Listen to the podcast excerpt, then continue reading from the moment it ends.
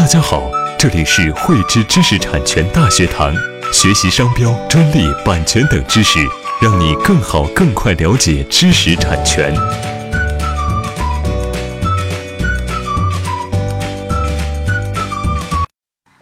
前段时间呢，随着中美贸易战的一个愈演愈烈啊，美国总统呢特朗普给我们中国的华为呢打了一套这个组合拳。先是呢，一直以妨碍啊国家安全为由啊，限制这个华为的产品呢进入美国市场。后来呢，更是让加拿大批捕，并且呢引渡这个华为的这个 CFO 啊孟晚舟女士。现在呢，又针对华为要求呢美国的这个企业呢停止向这个华为销售这个手机芯片，更是呢让这个谷歌去禁止让华为呢使用这个完整的安卓系统。后来呢，虽然说他给了一定的这个缓冲时间来延迟这个禁令的这个生效，但是呢，这样的一个做法呢，已经给华为啊带来了这个巨大的损失。我们知道，对于华为来说，在国内外呢，他们是经历了与高通、思科、爱立信、苹果等这样的一些巨头呢，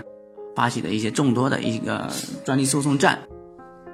而且呢，在这些硬仗当中啊，华为呢锻炼了这个非常过硬的一个专利本领。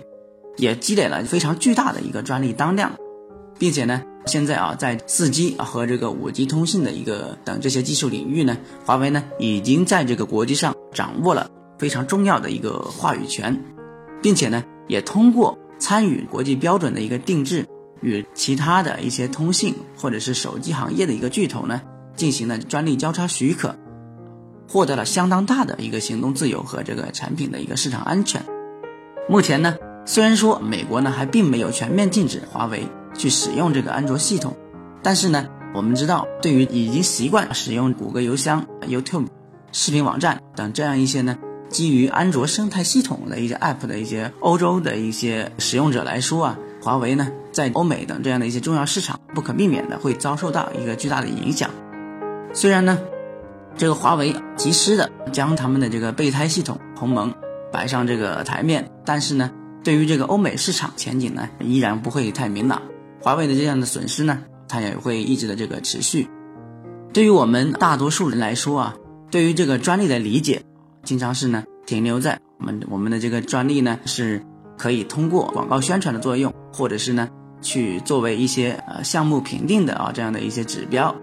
或者是呢通过专利的一个排他权这样一个合法的一个垄断权利去限制呢竞争对手。以此呢来实现专利的价值，但是呢，我们知道对于专利密集型的一个行业来说，比如说这个手机或者是通信的这样的一些产品的一些领域啊，